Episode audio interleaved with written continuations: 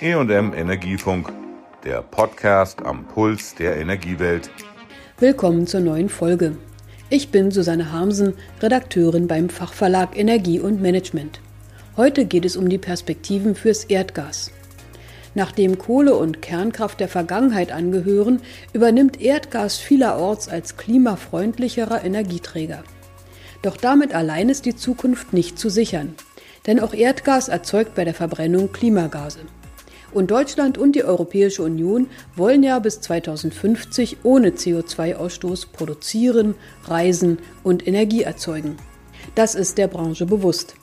Darum veranstaltete die Brancheninitiative Zukunft Erdgas in der vergangenen Woche in Berlin eine Werkstatt.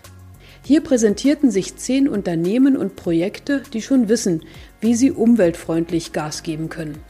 Im wahrsten Sinne unterwegs ist die Firma Iveco, die Lkw bis 40 Tonnen baut, die mit Flüssigerdgas LNG oder komprimiertem Erdgas CNG fahren.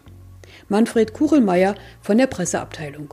Bei dem Auto ist natürlich noch besonders äh, verlockend, dass der Kraftstoff günstiger ist, dass er wesentlich weniger Kraftstoff braucht und dass durch den Verbrennungsprozess auch der CO2-Ausstoß wesentlich niedriger ist.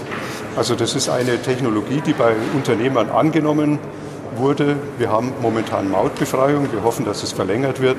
Und die Kunden, die bei uns diese Autos fahren, die machen natürlich Kilometer. Wir haben Kunden, die fahren mit den Autos 300.000 Kilometer im Jahr. Also im Zweischichtbetrieb, manche im Dreischichtbetrieb. Die Autos müssen rollen und für uns heißt es im Gegenzug natürlich, wir wissen, dass die Autos absolut dauerfest sind. Die Vorteile der Gasfahrzeuge sind geringere Schadstoffbelastung und Lärm sowie ein 10 bis 15 Prozent niedrigerer Treibhausgasausstoß als beim Diesel, schon mit fossilem Erdgas. Dank Befreiung von der Maut und einer Kaufförderung amortisierten sich die Fahrzeuge binnen eines Jahres, sagen die Iveco-Vertreter. Mit dem Ausbau des Tankstellennetzes könnten sie schnell noch größere Marktanteile übernehmen. Derzeit rollen in Deutschland 2000 und in Europa insgesamt 15.000 Lkw mit Gasantrieb. Und das Gas dafür kann auch klimaneutral sein. Schon heute ist es aus verschiedenen Quellen verfügbar, berichtet Mario Männlein, Iveco-Produktexperte.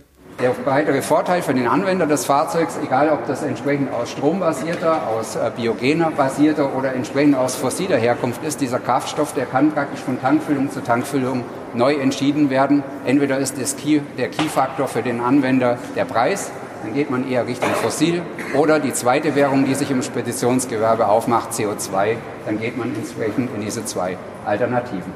Besonders weit im Praxiseinsatz sind auch schon Brennstoffzellen fürs Kleingewerbe der Firma Solid Power.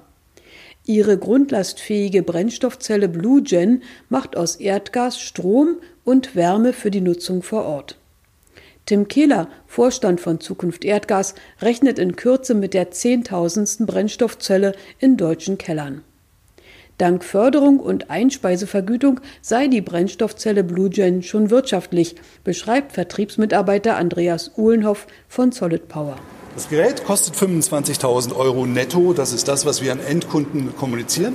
Aber bekommt, man bekommt über das Technologieeinführungsprogramm, über das KfW 433 Programm einen hohen Zuschuss von 12.450 Euro für dieses Gerät, für diese Leistungsgruppe. Ja, ansonsten ist es eben noch ein normales Blockheizkraftwerk und kriegt einen KWK-Zuschlag also mindestens auch nochmal 3.600 Euro wieder, dass man sozusagen ein Netto-Restinvest hat von etwa 15.000 Euro. Und damit refinanziert sich das Ganze nach sechs bis sieben Jahren. Also es ist kein nur grüner Case, sondern es ist ein richtig wirtschaftlicher, gut rechenbarer Case. Seit 2012 sind die Geräte am Markt und haben inzwischen ihre Praxistauglichkeit bewiesen.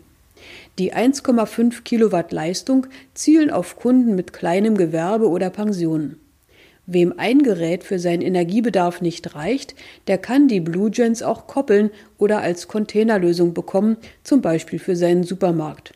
Die Stromkosten seien es jedenfalls wert, sagt Andreas Uhlenhoff. Der BlueGen hat 1,5 kW elektrische Leistung und einen Wirkungsgrad mit bis zu 57 Prozent elektrischen Wirkungsgrad.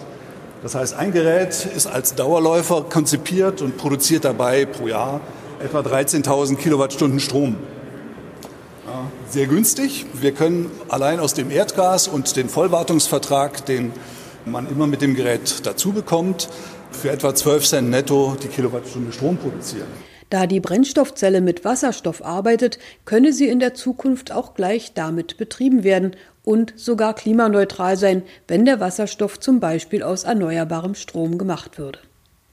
Dieser grüne Wasserstoff könnte in Zukunft zum Beispiel aus einem Elektrolyseur kommen, den Uniper und VNG planen. Sie wollen ihn aus Windstrom CO2-frei herstellen und in einer Salzkaverne bei Bad Lauchstädt zwischenspeichern.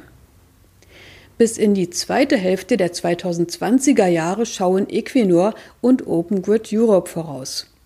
Sie setzen vorerst auf die Dekarbonisierung von Erdgas zu Wasserstoff, was unter heutigen Bedingungen noch preiswerter ist als Wasserstoff aus erneuerbarem Strom. Im Age Tomorrow Projekt, zu Deutsch also Wasserstoff für morgen, wollen sie das dabei anfallende CO2 dauerhaft in norwegische Unterseespeicher verpressen. Technisch kein Problem, sagt Bjarne Bullberg, Vizepräsident bei Equinor. Wir als Equinor, wir haben mehr als 20 äh, Jahre Erfahrungen mit Zerpressung von CO2 in, unter den Meeresboden beim Schleipner Feld. Wir haben mehr als 20 Millionen Tonnen erpresst äh, in dieser Weise. Dieses Northern Lights Projekt, äh, es ist ein Projekt, ein offenes Projekt für, für, für Lagerung oder Speicherung von CO2 für europäische Industrie. Nicht nur deutsche, nicht nur norwegische Industrien, aber mehrere Industrien. Genug Platz in der Kaverne sei auch noch, der gesamte CO2-Ausstoß Deutschlands von 80 Jahren hätte dort Raum, sagt Bullberg. Aus der Anlage mit 1000 Megawatt Leistung sollen jährlich 1,9 Millionen Tonnen Kohlendioxid verpresst werden und damit das Klima entlasten. Für die jährlich 8,6 Millionen Megawattstunden in Wasserstoff sieht Alexander Behnke, Projektleiter bei Open Grid Europe, genug Abnehmer in Nordrhein-Westfalen. Dieser Wasserstoff, der in dem Projekt erzeugt werden soll, wird praktisch in reine Wasserstoffleitung auf Fernleitungsebene eingespeist. Das heißt, dort werden zwei separate Netze für Erdgas, für Wasserstoff gesehen. Hat den Vorteil, Anschlussnehmer können individuell ihr Erdgas-Wasserstoff-Gemisch bestellen und bekommen und bekommen es in konstanter Qualität. Also Verteilnetzbetreiber, Industriebetriebe, Mobilität. Das in Nordrhein-Westfalen abgeschiedene Kohlendioxid soll verflüssigt und per Tanker zum Verpressen nach Norwegen gebracht werden. In der Energiebilanz würden so trotzdem 95 Prozent weniger Klimagase frei als beim reinen Verbrennen von Erdgas, versprechen die Unternehmen. Der ganze Prozess soll zu durchaus akzeptablen Kosten gelingen, besonders angesichts des nun ab 2021 festgelegten und steigenden Kohlendioxidpreises in Deutschland, erklärt der Equinor-Vertreter. Und diese gesamte CO2-Kosten sind zwischen 50 und 70 Euro pro Tonne CO2. Und äh, der Preis von Wasserstoff äh, ist berechnet zum 50 bis 80 Euro per, äh, per Megawatt äh, Wasserstoff. Das heißt 5 bis 8 Cent per Kilowattstunde. Das war die heutige Folge von der Zukunftswerkstatt der Erdgasbranche. Für die kommenden zwei Folgen gibt es Feiertagsspecials mit Diskussionen direkt vom Kongress der Deutschen Energieagentur in Berlin vor einem Monat. Ab 23.12. können Sie hören, wie Klimaneutralität für Deutschland gelingen kann. Und ab 30.12. hören Sie die DENA-Diskussion zur Transformation des deutschen Energiesystems. Wir hören uns wieder im neuen Jahr. Ich wünsche Ihnen frohe Feiertage und ein gesundes und erfolgreiches 2020.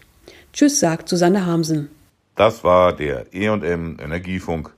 Bleiben Sie voller Spannung und bis nächste Woche.